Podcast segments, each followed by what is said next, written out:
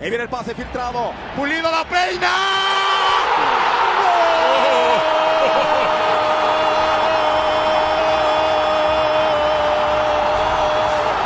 ¡De Guadalajara! El bofo que la pelea. Aquí aguanta Bautista. El disparo. ¡Golazo!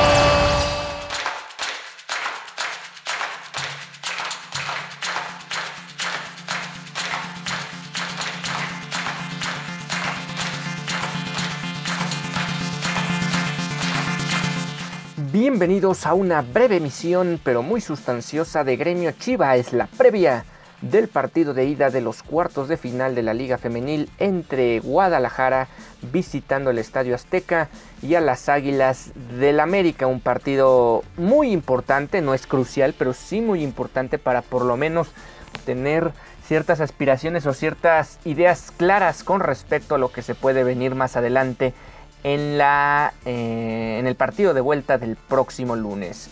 No lo olviden, el partido de hoy es a las, en punto a las 20 horas y, por, y será transmitido a través de la plataforma de TUDN. Eh, ¿Cuáles son las convocadas por el Chore Mejía para este importante partido? Ya con plantilla completa de todas las futbolistas que eh, fueron a selección nacional, tanto subs como la mayor para concentrarse de lleno en este compromiso. De arqueras viajaron Celeste Espino y Blanca Félix. Eh, de defensas Araceli Torres, Damaris Godínez, Lía Romero, Jacqueline Rodríguez y Michelle González y Carol Bernal. En el medio campo van Casandra Montero, Cintia Rodríguez, Miriam Castillo, Carolina Jaramillo, Paloma Magallanes e Isabela Gutiérrez. Y en, eh, en, la zona de ataque va Jocelyn Montoya, Luisa de Alba, Rubisoto, Alicia Cervantes, Sanet Vázquez y Atzimba Casas. Esas son las futbolistas que convocó el Chore Mejía para este compromiso. ¿Cuál sería a priori la alineación del equipo rojiblanco? Celeste Espino en la portería. En la saga defensiva, Michelle González con Jacqueline Rodríguez. Por el costado, por el costado derecho sería Araceli Torres o Carol Bernal, ahí sería la única duda que tendríamos de quién podría iniciar. Por el costado izquierdo, Damaris Godínez. En la media cancha, Miriam Castillo, Cassandra Montero y Carolina Jaramillo. Eso sería a priori lo que presentaría Guadalajara. Por, el, por una de las bandas, Jocelyn Montoya. Por la otra debería aparecer Anet Vázquez. Y en el eje del ataque, Alicia Cervantes. Obviamente esto a falta de confirmarse horas más tarde porque hay que ver cómo plantea el partido el también ex rojiblanco Edgar Mejía. Eh, bueno, pues ahí está este duelo. Vamos a ver, ya lo habíamos mencionado en pasadas emisiones. Guadalajara le tiene tomada la medida en todo el 2021 a las Águilas del la América y sobre todo a Alicia Cervantes que ya les anotó par de dobletes en los dos compromisos, compromisos anteriores. Eh, cabe destacar que el América tuvo un cierre importante en el torneo. Sin embargo, es cierto que le empataron al equipo de Tigres, aunque también el equipo de Tigres ya estaba en una situación de estar pensando en fase final. No así cuando enfrentó, enfrentó a Guadalajara, donde Guadalajara le sacó un meritorio empate también, aunque te insisto, en otro tipo de condiciones.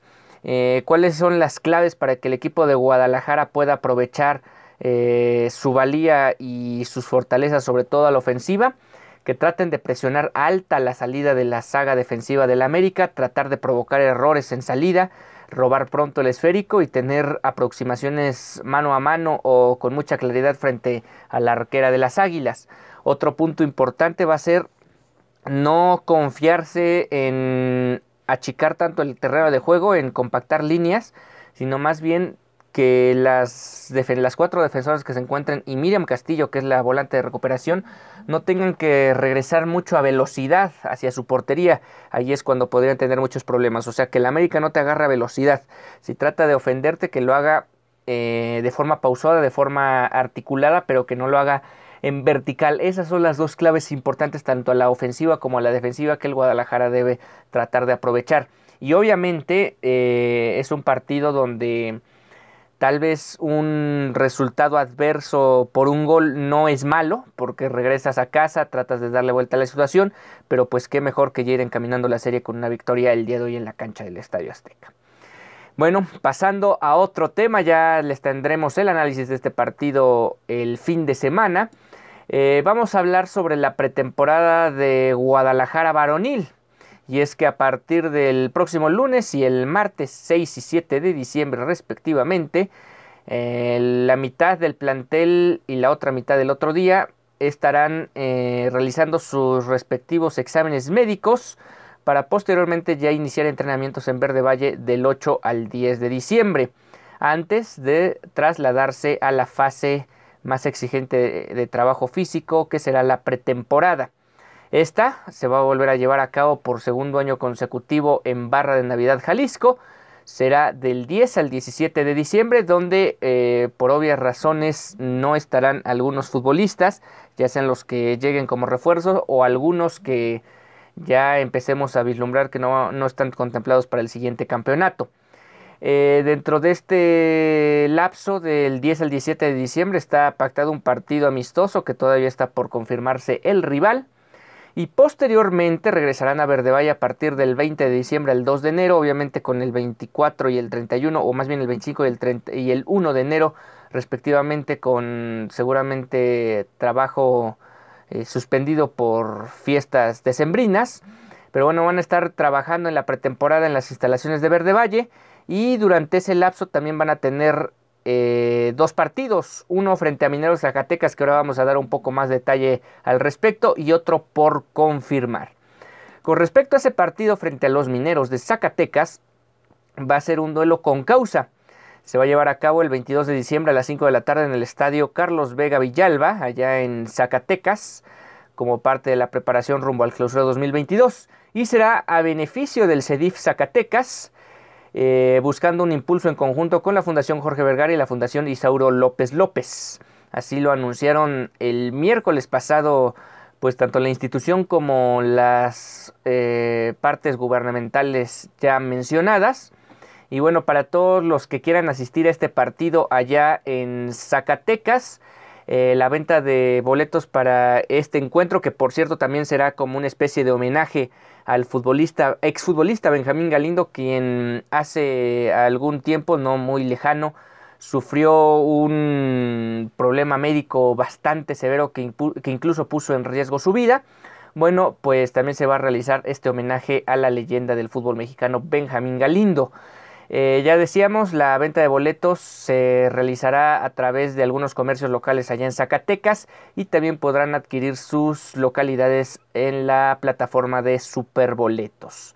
Pues ahí está este primer partido que de alguna u otra manera pues luce especial, no es como cualquier partido de pretemporada donde realmente solo sirve para los jugadores, sino aquí habrá un, un homenaje a Benjamín Galindo y además habrá una situación con causa para el DIF de Zacatecas.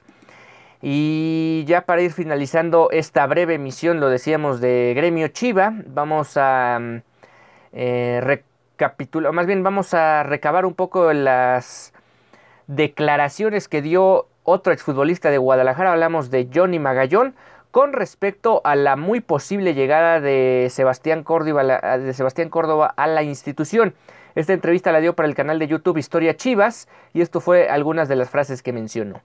Somos profesionistas, estamos hablando que en tiempos anteriores ni pensar lo que pudiera pasar esto.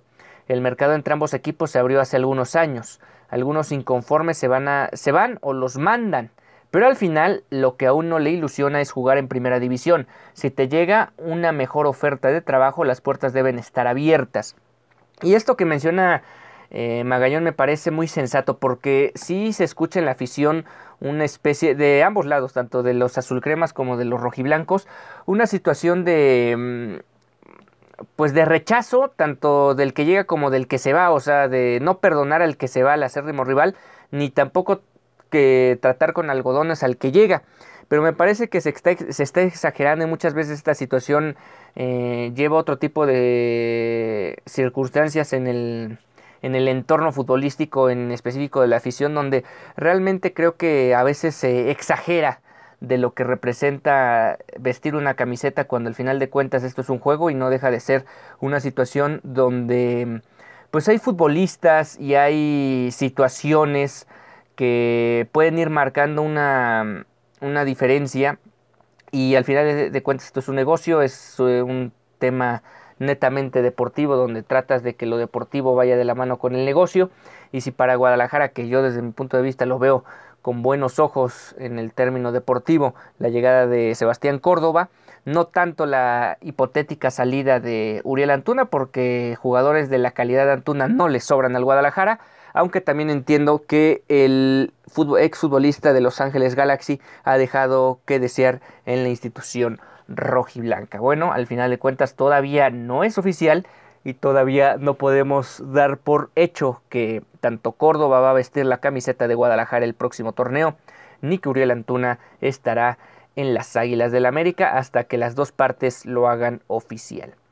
Si llegara a pasar, lo que menos debemos hacer es reprochar al jugador que es el que menos culpa tiene, porque va a vestir la playera de tu equipo y seguro se va a entregar al 100. Y eso es muy cierto, porque ya, insisto, hay muchas personas que quieren crucificar en ambos costados, en este caso Sebastián Córdoba, y también hay que ver toda la película completa. Tal vez Sebastián Córdoba, ahorita se menciona que él ya dio el sí, pero probablemente a lo mejor no es que eh, le den el chance de, de, elegir, simple y sencillamente le avisan que se va a otro club, al final de cuentas, para bien o para mal, así funciona el mercado de fútbol en el mundo, no solo en México. Los clubes y los directivos o los dueños son los que mandan en su equipo, al final de cuentas son ellos los que pagan y pues te avisan si sigues eh, manteniéndote en planes con la institución o ya perteneces a otra y a veces no tienes la posibilidad de realmente elegir si quieres o no ir. Tal vez Córdoba viene aún sin ganas de estar en el Guadalajara, pero lo que menciona también Magallón es cierto. Tienen que ser profesionales y entregarse al 100% al menos en la cancha en lo que futbolísticamente les compete. Un jugador como él es indispensable en cualquier esquema. Creo que a Chivas le costó tener a alguien consolidado por izquierda, pero creo que Córdoba podrían utilizar esa posición que parte de afuera hacia adentro o que desborde y tire un buen centro. Por condiciones es un jugador que vendría bien al Guadalajara. Y además de eso yo le encuentro una situación polifuncional a, Chivas porque es, un, eh, es cierto que padecen en ese costado, pero además Córdoba no solo puede jugar ahí, también puede jugar por el centro e incluso puede también recargarse por el costado derecho, lo cual lo vuelve un futbolista multifacético que en la actualidad, un futbolista con condiciones en varias posiciones es indispensable para cualquier equipo. Por eso realmente me llama poderosamente la atención que la América se desprenda de él o que en este caso lo que se ha mencionado es que Solari haya pedido la salida de este futbolista cuando realmente escasea no solo en México sino en el mundo este tipo de futbolistas con buena calidad, con buen pie o con buenos pies y que te desprendas de él así porque sí, llama la atención porque digamos en términos deportivos y en el papel, obviamente después pasan muchas cosas, pareciera que desde lo deportivo el Guadalajara es el que saldría ganando más que el América, aun con que Antuna pudiera verse más arropado en el cuadro azul crema. Pero bueno, al final de cuentas, primero habrá que esperar a que se concrete y se haga oficial el trueque, el trueque navideño, y posteriormente ya podremos ahondar más en el tema. Sin más que agregar, estamos llegando al final de esta emisión del viernes 3 de diciembre del 2021 de Gremio Chiva. Nos encontramos la próxima semana, o más bien el fin de semana, con lo que haya acontecido el día de hoy en, los cuartos de final de ida entre las Águilas del la América y Guadalajara, y lo que se puede venir el lunes en el cierre de esta serie entre estos dos conjuntos. Hasta entonces.